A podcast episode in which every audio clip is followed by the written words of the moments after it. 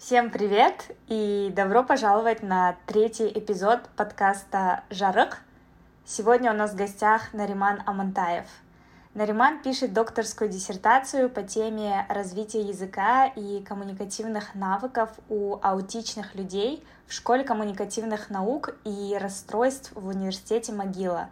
А до этого он учился в Высшей школе образования Назарбаев университета – в свободное время Нариман ведет блог, развеивая мифы об аутизме и повышая осведомленность об этом в медиапространстве. Привет, Нариман! Спасибо большое за то, что ты пришел на подкаст сегодня. Можешь рассказать о себе? А, добрый вечер, спасибо за то, что пригласили. А, меня зовут Нариман Амантаев, 29 лет.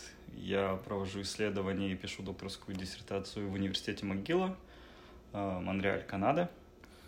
А, тема моих исследований — это исполнительные функции головного мозга и как э, разница в исполнительных функциях а, у аутистов и нейротипичных людей влияет на их коммуникацию. А можешь объяснить доступным языком, что такое расстройство аутистического спектра? Так, конечно, расстройство аутистического спектра это состояние, связанное с нейроразвитием, которое затрагивает сферы коммуникации и поведения у людей.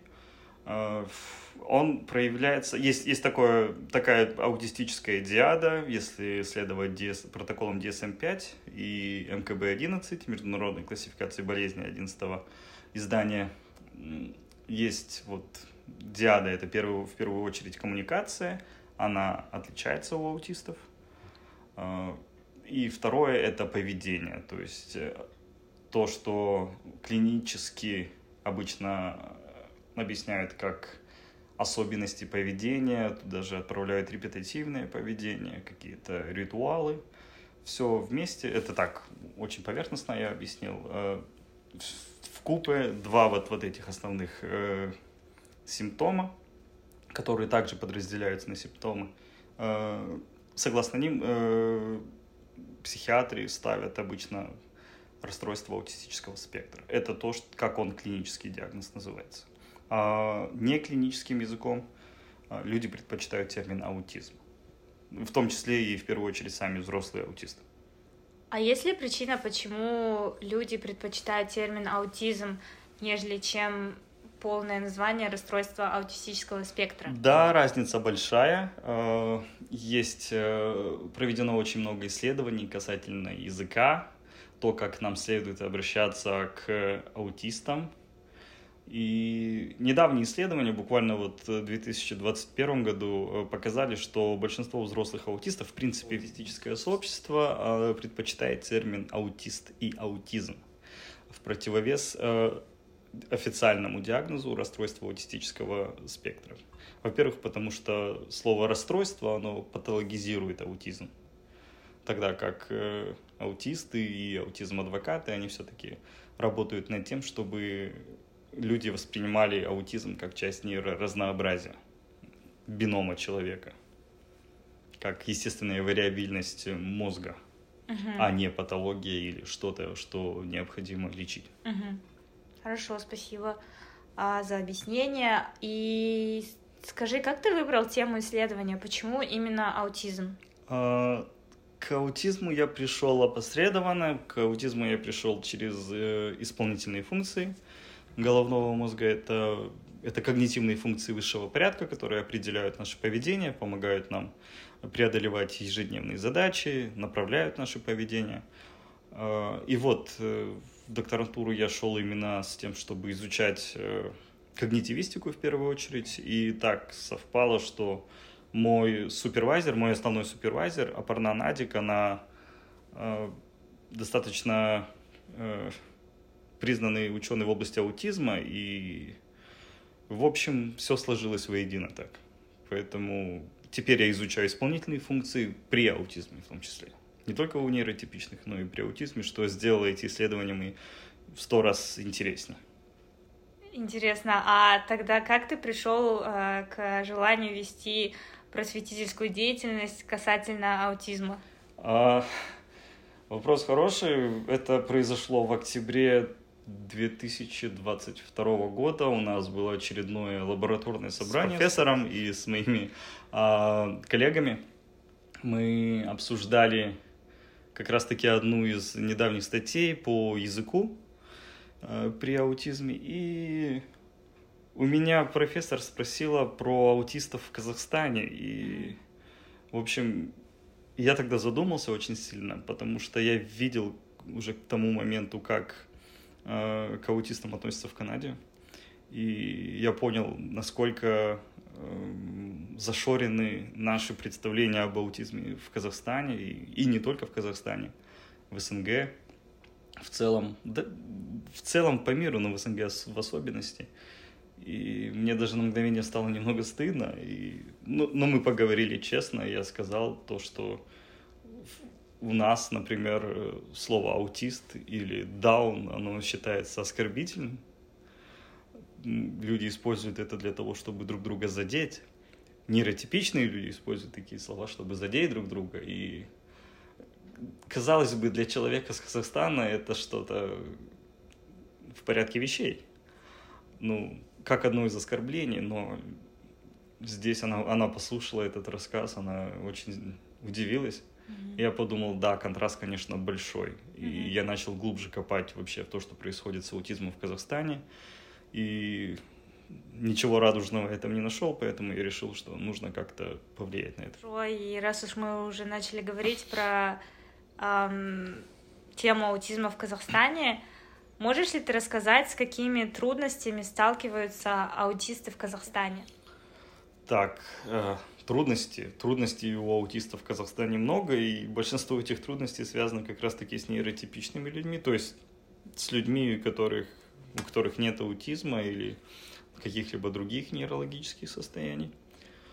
А, потому что у нас э, нет информированности населения по вопросам аутизма. Люди, в принципе, не понимают, что это такое, и для них что синдром Дауна, там, нарушения когнитивные, интеллектуальные, аутизм — это все в одном ряду. Поэтому существует огромное количество мифов вокруг аутизма. Не только, причем со стороны обычного населения, которое не имеет которое, ну, как бы и не может иметь какого-то базового представления, потому что оно с аутизмом никогда не сталкивалось. Но именно даже со стороны специалистов очень многие, очень многие люди, очень многие специалисты почему-то не хотят переучиваться по новым классификаторам, мало читают про эту тему. И, в общем, люди просто варятся в этом котле э, из мифов и каких-то там суждений личных, догм, предубеждений касательно аутизма. И вот когда я разговариваю, например, со взрослыми аутистами, у них самая большая проблема, у них, у них нет вообще проблем как таковых, э, когда они, например, в кругу близких, в кругу семьи, дома находятся, когда они заняты своими делами. Э, самые большие проблемы у них возникают, когда они выходят в общество, когда они выходят на улицу и сталкиваются с непониманием. Люди смотрят на них, к сожалению, как на сумасшедших. Это цитата, то, как мне говорили. Поэтому очень, очень сложно функционировать в обществе, которое не может тебя принять. Поэтому это их большая проблема. Нейротипичные люди, у которых нет никакого образования об аутизме. Поэтому нам нужно просвещать в первую очередь всю, всю вот, вот эту политику по просвещению надо направлять в первую очередь на нейротипичных людей. Потому что все, что... Если в, в Казахстане мало что делается для этого, но даже если что-то и происходит, там, как правило, задействованы сами аутисты, дети и их родители. То есть люди, которые и так достаточно знают об аутизме. Нам, нам, нам не надо... Немного не в ту сторону бьют в информировании. Чем отличается отношение к аутизму в Казахстане и в Северной Америке? И если ты еще можешь сказать, э, что мы можем позаимствовать? Mm. Да, отношение однозначно меняется. Вот э, я, я разговаривал со многими родителями. Для одного интервью, кажется, это был Esquire или Масса Медиа, они просили меня об этом поговорить. И я собирал информацию от э, родителей аутичных детей, с какими трудностями они сталкиваются, чтобы вообще сделать какой-то сопоставительный анализ. И например, все-таки контраст большой, хотя бы если мы пойдем на детскую площадку, потому что очень часто в Казахстане э, родители нейротипичных детей не дают своим детям играть с, с аутистами, с детьми с синдромом Дауна, с, с нарушениями интеллектуальными, потому что они, они боятся, у них свои какие-то предубеждения касательно таких детей есть. И, в общем-то, они детей своих отдергивают. И мне одна мама э, говорила, что они выходят гулять со своим сыном вечером, когда все дети уже уходят с детских площадок. Просто потому что... До сих пор. До сих пор это вот происходит сейчас. Это было вот, вот этим летом, сейчас лето 2023 года.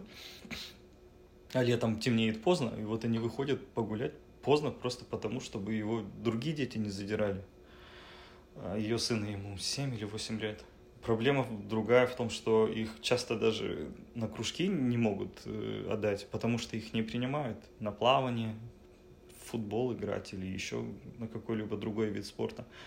И люди боятся просто иметь дело с, детьми аутистами. Люди не знают, как с ними работать.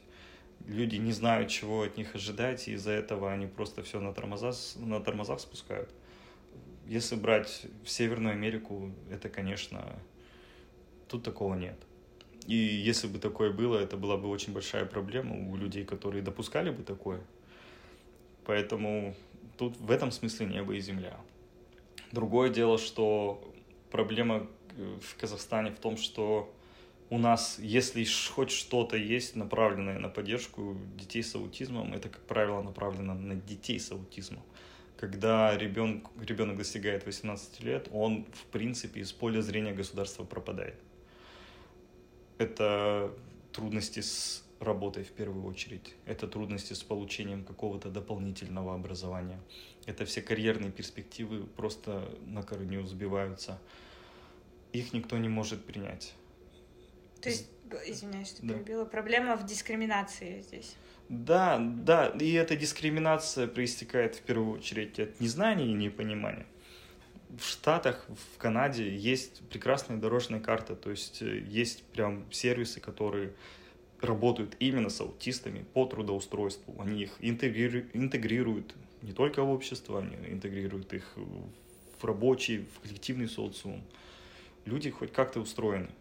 Да, это могут быть не самые лучшие, конечно, специальности и профессии, но поддержка есть хоть какая-то. А, аутисты в состоянии себя обеспечить, а те, у кого нет, например, интеллектуальных нарушений, так вообще.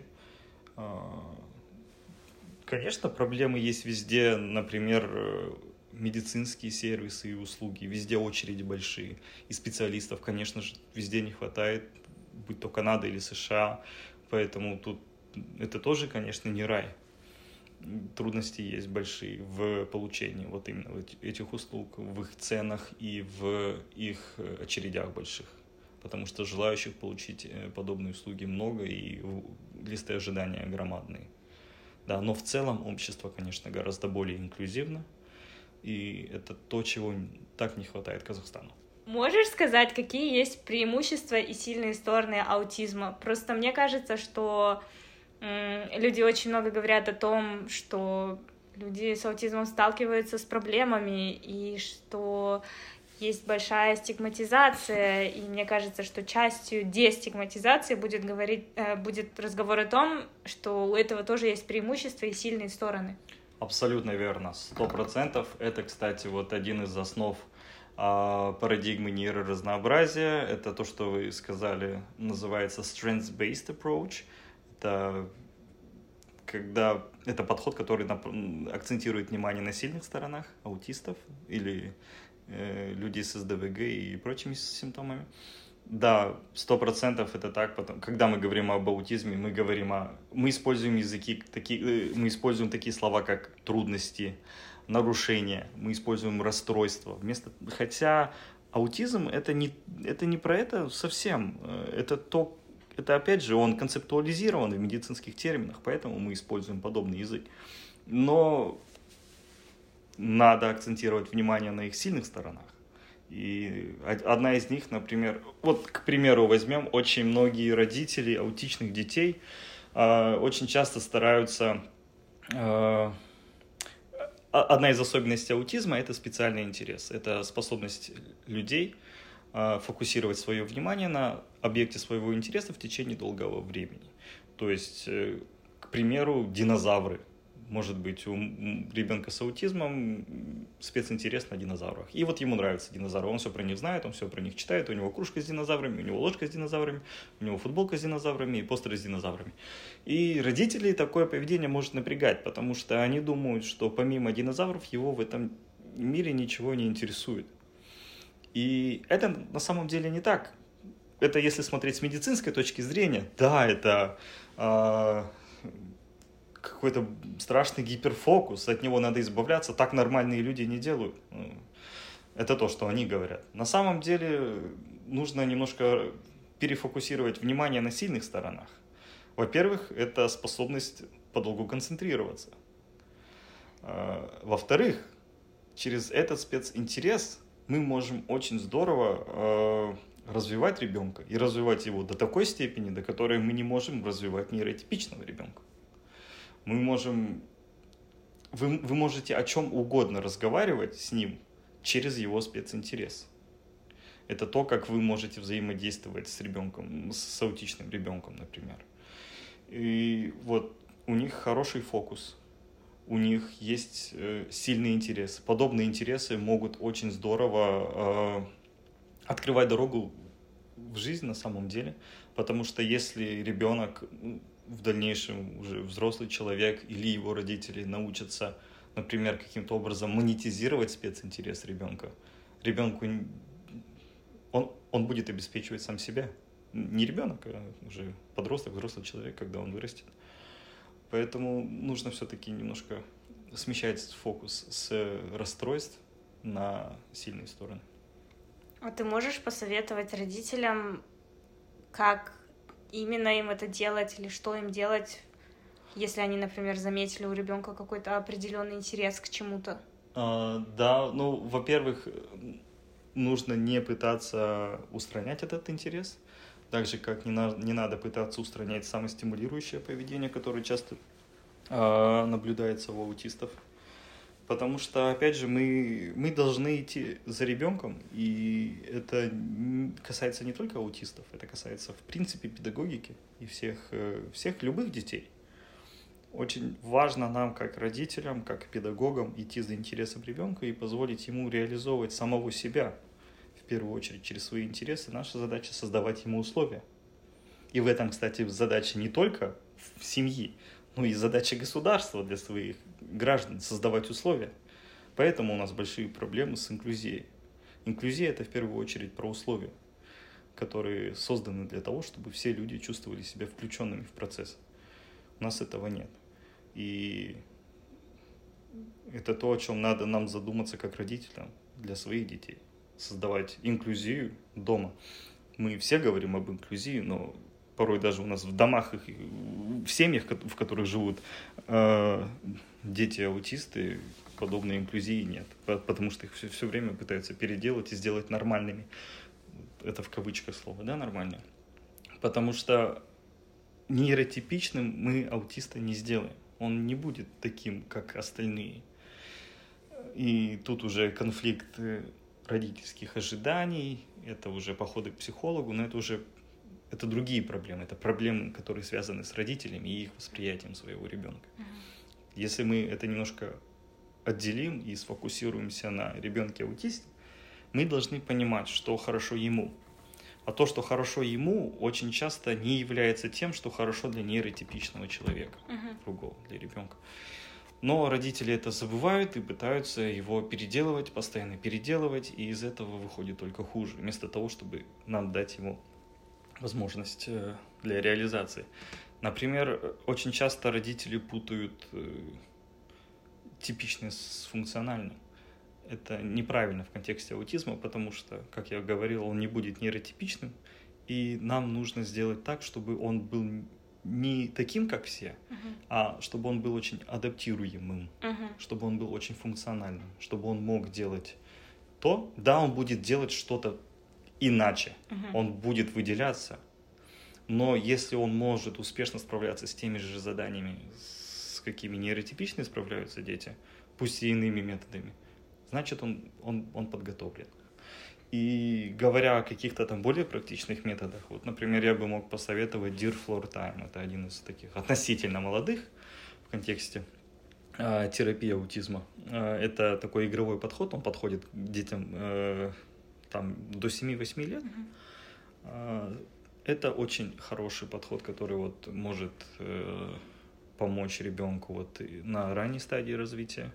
И хорошее в этом подходе то, что родители сами могут научиться Dear Floor Time. Uh-huh. Есть курсы, есть какие-то классы, причем онлайн. Там есть кураторы, инструкторы, которые могут научить родителя, и родитель уже будет сам э, развивать своего ребенка дома. Угу.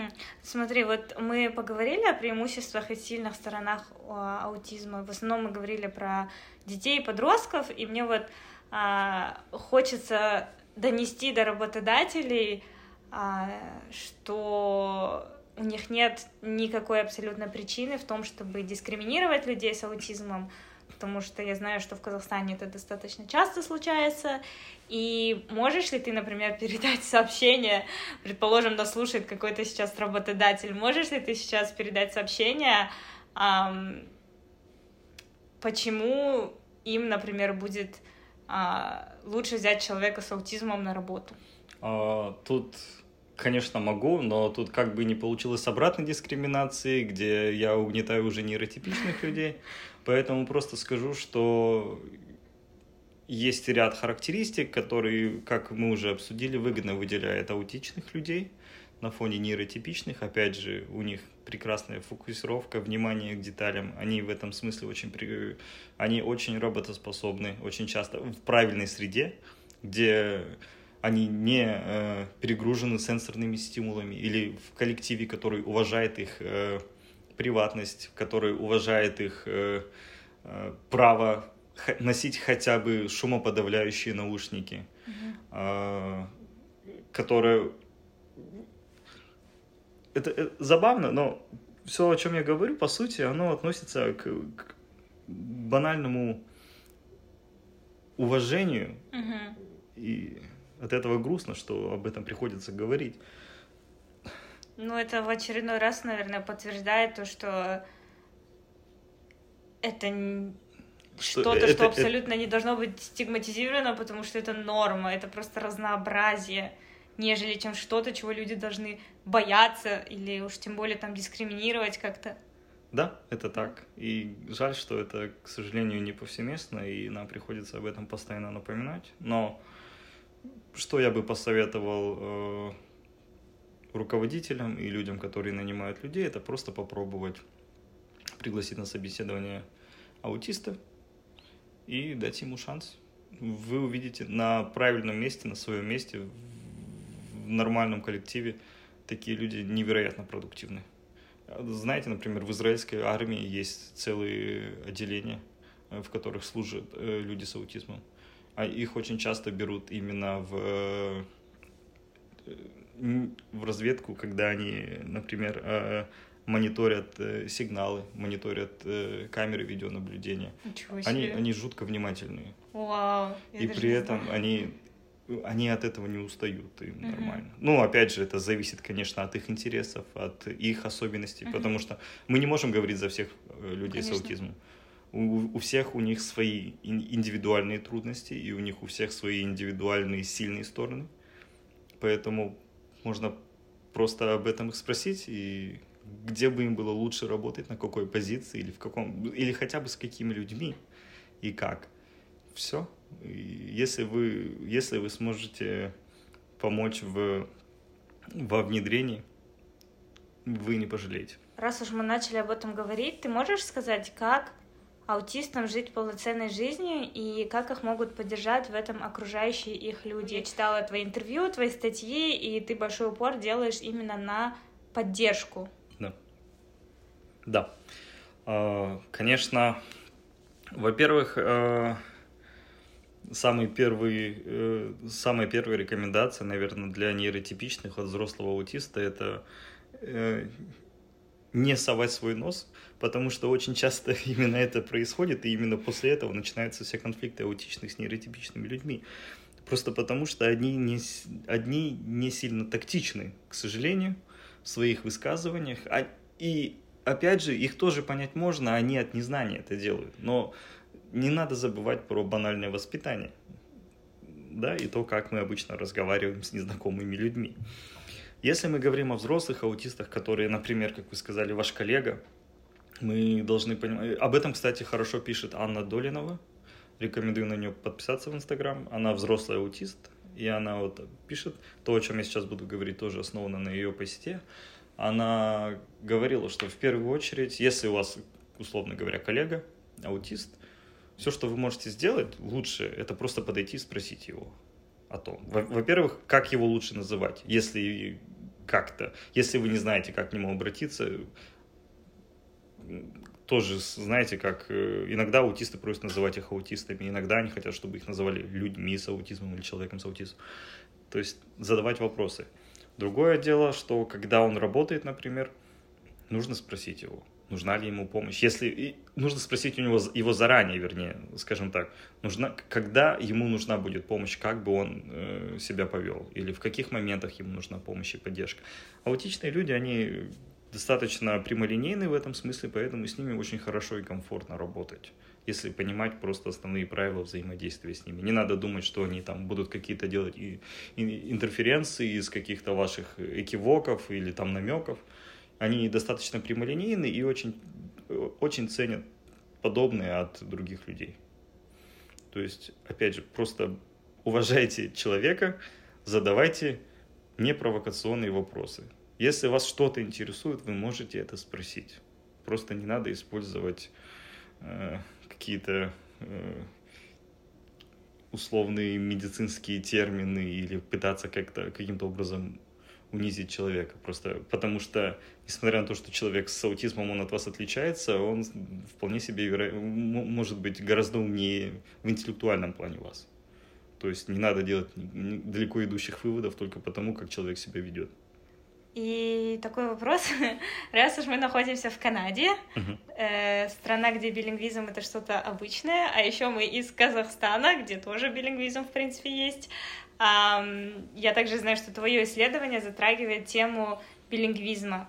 Как мы можем использовать билингвизм в сторону аути... в пользу, точнее, а, аутистов? А, ну, вот этот вопрос уже касается непосредственно аутичных детей, потому что очень часто а, клиницисты, логопеды, дефектологи речевые терапевты, они, они очень часто рекомендуют родителям аутичных детей и вообще детей, у которых трудности с речью, исключать э, все языки, кроме одного. И тут большая проблема, потому что на самом деле уже проведено, э, ну, если не десятки, ну, пару сотен, я думаю, есть исследований, которые заявляют о том, что билингвизм никоим образом, билингвизм или мультилингвизм – никоим образом не влияет на развитие речи у детей. И более того, есть э, ряд, предполагается, что есть ряд когнитивных преимуществ, которые несет за собой билингвизм и, или мультилингвизм. Я буду говорить про билингвизм, хорошо? То есть, э, и вот, во-первых, тут большая проблема в том, что клиницисты не читают ученых, это большая пропасть, но к этому мы можем потом вернуться. А вот про тему билингвизма делали исследования с нейротипичными людьми, э, детьми, делали э, исследования с аутистами.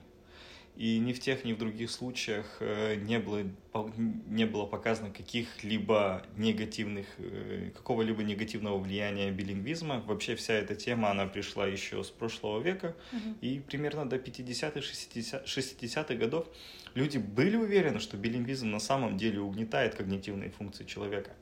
То есть э, тогда проводили исследования, и результаты были таковыми, но там было просто невероятное количество методологических ошибок. Э, например, делали исследования с нейротипичными э, белыми э, монолингвами в школах и с их билингвальными, условно говоря, соклассниками. Но чего не учитывали, так это то, что билингвальные соклассники, они не так давно стали билингвальными. Например, во время Второй мировой войны было очень большое количество э, переселенцев с других стран, со стран Европы, например, в Штаты, которые, они просто не говорили по-английски. И когда им давали тесты на английском языке, на когнитивные функции, разумеется, они их заваливали. Uh-huh. Но проблема была в том, что они заваливали не потому, что они глупы, uh-huh. а потому, что они не понимали заданий. Если мы будем э, оценивать всех животных по умению, как они лазают на дерево, у нас только обезьяны победят. Тут то же самая ситуация. Поэтому очень важно, очень важно было контролировать э, исследования на наличие таких ошибок. И вот примерно вот в 60-х годах двое исследователей сделали э, невероятные для того времени исследования. Они, они исправили все ошибки предыдущих исследований и выяснили, что на самом деле никаких нарушений билингвизм не несет за собой когнитивных. Более того, дети билингвы показали наилучшие, э, более лучшие результаты, например, на внимание или на рабочую память. И с тех пор споры продолжаются, но споры уже продолжаются в другом ключе. Не в том смысле, что э, есть преимущества билингвизма и есть э, негативные последствия билингвизма. Нет. Сейчас спор идет между есть преимущества и преимуществ нет. Угу. То есть даже в самом худшем варианте ребенок не проиграет. Даже если никаких когнитивных э, положительных эффектов нет от билингвизма, ребенок по-прежнему будет знать два языка. И это уже, если не когнитивный, э, то в теории, в, дол- в долгосрочной перспективе данный навык, э, билингвизм, может принести очень много положительных моментов. Например, трудоустройство – Например, социальное общение, да, социальные коммуникации. Это круг общения. А, есть множество факторов, где билингвизм может сыграть благоприятную роль. А, вот. Поэтому, но, поэтому сейчас, на данный момент, большинство исследований все-таки сходится во мнении, что, скорее всего, билингвизм несет, несет когнитивные положительные э, эффекты э, на детей. Конкретно, э, если мы говорим про есть множество исследований, которые говорят, что тормозной контроль, также его еще называют inhibitory control, ingib, in, э, он inhibition, да, тормозной контроль, да, по-русски тормозной контроль будет. Это когнитивная функция, которая заставляет нас останавливаться или подавлять какие-либо э, стимулы или какие-то наши функции для того, чтобы сосредоточить внимание на чем-то другом. А, к примеру, у билингвальных людей на самом деле э, два языка работают одновременно.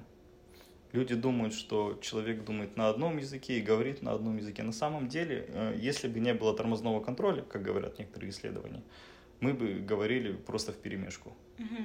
Потому что два наших языка, они активируются одновременно, одномоментно. И именно благодаря тормозному контролю мы можем подавить один язык и использовать другой. Потом было много исследований, которые опровергли это, и потому что поняли, что, скорее всего, не тормозной контроль, а э, э, внимание увеличивается. И это тоже одна из когнитивных частей, э, когнитивных функций мозга. Um, такой вопрос, смотри, я человек, который хочет поучаствовать как-то в разбитии этих устранении мифов касательно аутизма. Я вот читала статьи, интервью, которые ты давал, и в основном как бы месседж понятен, что основная проблема в том, что большая стигма вокруг этой темы, которая идет из-за неосведомленности людей. Mm-hmm. Что я, как обычный человек, обычный гражданин, а, могу сделать, чтобы внести какую-то лепту, чтобы как-то помочь продвинуть эту тему, чтобы создать более благоприятные условия для людей, со, для аутистов в Казахстане и не только? Угу. Хороший вопрос. В первую очередь вы что вы можете делать, это образовывать сами себя по вопросам аутизма. Это говорить об аутизме, передавать эти знания. Все, что мы сейчас э, СНГ находится на том э, этапе, когда нам в первую очередь необходимо большое покрытие. А аутисты не представлены нигде вообще. То есть даже какие-либо политические э, мероприятия, политические какие-то законодательные моменты, они все при, э, принимаются без какого-либо участия аутичного населения там. То есть это вот то, что говорят о нас без нас, да. Это поэтому необходимо представление аутистов, необходимо принятие их как агентов, которые могут влиять и которые, которые должны быть услышаны именно в таких вопросах. И это должно быть сделано не только на государственном уровне, но в первую очередь и на уровне населения. Поэтому учиться говорить про аутизм, подписаться на аутистов каких-нибудь, э, послушать их, подружиться с аутистами взрослыми. Вы можете говорить об этом со своими родными и близкими, чтобы хотя бы просто удостовериться, что они не подвержены мифам самым распространенным об аутизме. Потому что очень многие люди их попросту боятся и избегают.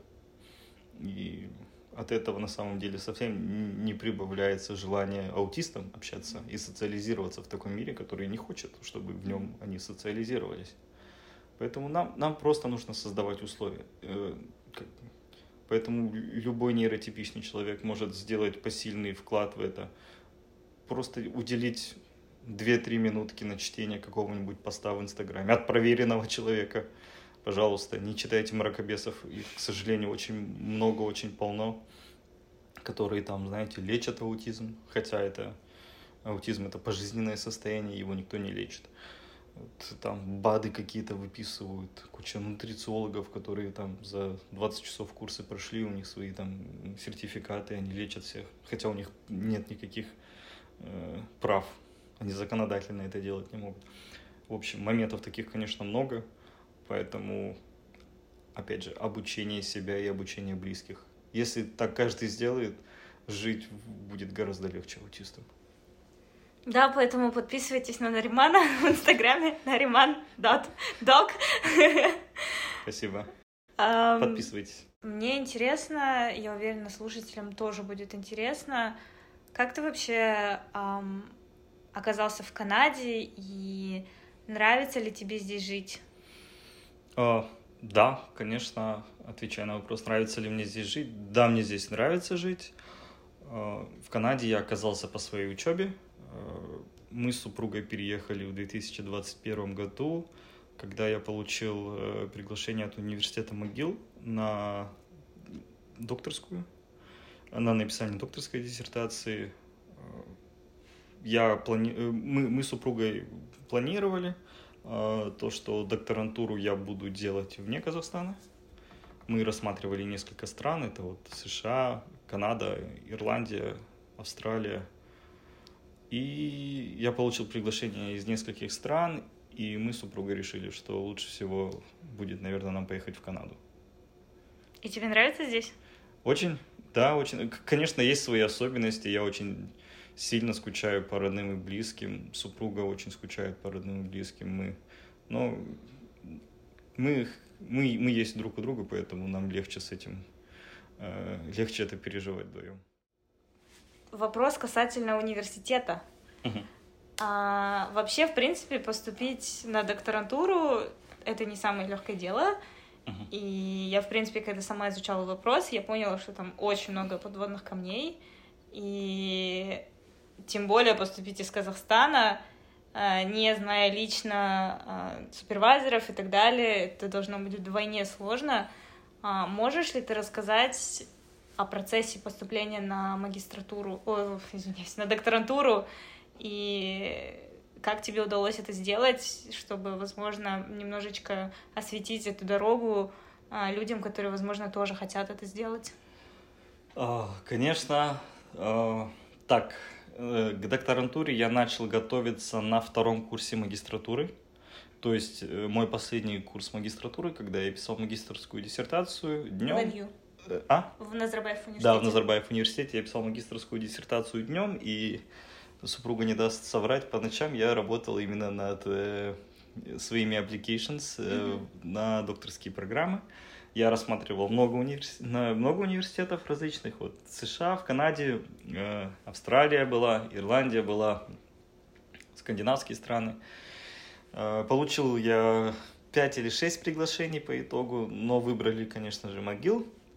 Но путь был долгий, я готовился заранее, я за несколько месяцев э, до подачи начал работать над э, motivation letter, то есть э, обычно это две страницы про то, зачем я это хочу вообще, чем заниматься, зачем я иду на докторантуру и как это поможет миру. А, после этого я готовил свой пропозал, то есть э, предложение исследований, которые я собираюсь сделать. Я писал сообщения, э, я написал уйму писем профессорам различным вообще по миру, чтобы они рассмотрели мою кандидатуру. Потому что когда мы подаемся на докторантуру, в первую очередь мы, мы ищем лабораторию, в которой мы будем работать, мы ищем супервайзера, который готов нас взять в свой проект или который собирается делать новый проект с вами. Поэтому это тут очень много факторов, которые влияют на то, вы, вы можете идеально подходить, идеально подходить для какого-то профессора, для какого-то университета, но вас могут не взять просто потому, что в, на этот год у них нет исследований, у них нет финансирования, например.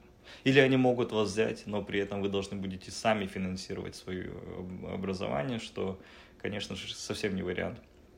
Особенно для Э, людей, которые не располагают большим количеством финансов или для семейных.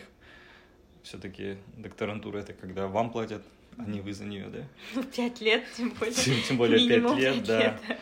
Поэтому, конечно, тут очень много моментов. Вот, я готовился. Э, к большой радости мне не нужно было готовить э, тест на знание английского языка сдавать, ни IELTS, ни TOEFL, потому что я закончил Назарбаев университет и там я готовил эти экзамены для Назарбаев университета на магистратуру. И поскольку у меня программа была англоязычная на магистратуре, я просто отправил сертификат, подтверждающий это. И вот так вот. Угу. Ну, конечно же, CV, я ну, отправил да. свое резюме, свой опыт работы релевантный. А, отправил, да, отправил свои работы, э, которые я писал, чтобы у профессоров было примерное понимание вообще того, с кем они собираются работать. Плюс примерно за год я начал брать различные курсы на Курсера. А, ничего себе. Да, там по статистическому методу, по R, это вот тоже язык э, программирования, но он прекрасен для анализа данных. То есть я делал все, что, что может хоть как-то, что могло хоть как-то усилить мое резюме и вообще мой кейс? Нет, ты огромный молодец, потому что, да, как я и сказала, там очень много подводных камней, да. и даже местному населению, будучи в стране, это достаточно тяжело дается не то, что подавать из Казахстана. Есть ли что-то, что ты бы хотел добавить, что мы не затронули а, в течение разговора и что ты считаешь важным донести до слушателей? Я бы хотел обратиться, наверное, к родителям аутичных детей. А, я бы хотел, чтобы, а, во-первых, пожелать им удачи, больших успехов, я бы хотел им пожелать не тратить свое время на поиск э, причин аутизма их ребенка, на поиск того, как этого, как аутизм можно излечить. Я это говорю, потому что я встречаю очень много родителей, которые на самом деле потратили миллионы денег и которые потратили годы на то, чтобы ответить на эти два вопроса, тогда как это время и эти деньги могли бы быть с пользой а, направлены на, на развитие, на развитие ребенка, на, на, на, на хорошее, счастливое времяпрепровождение с этим ребенком, на счастливое детство этого ребенка. Поэтому просто предвосхищая, я могу ответить на, на эти вопросы. У, вы не найдете причину аутизма, потому что наука современная не может знать. Да, там большой генетический компонент да, там большое влияние э, окружающей среды на это, но никто не даст вам стопроцентную гарантию, почему вообще а, аутизм взялся. Как его излечить? Второй вопрос. Опять же говорю, вы его не излечите. Просто потому, что это пожизненное состояние. Это не болезнь, это состояние. Поэтому, как и с любым другим состоянием, мы можем э, научить ребенка функционировать с этим состоянием но надо помнить, что ему будет легче функционировать именно в обществе, которое его принимает. Поэтому аутичным, родителям аутичных детей я, я призываю говорить об аутизме своего ребенка. э, с людьми, со своими близкими, с родными, поднимать эти вопросы, потому что очень часто родители закрываются или общаются группами, вот, и они тоже создают такую ячейку, которая оторвана от, от другого, от остального общества, и выходит так, что вот эти два мира не пересекаются. И как мы можем говорить о, об информировании нейротипичного населения, когда нейротипичное население не видит аутичных детей.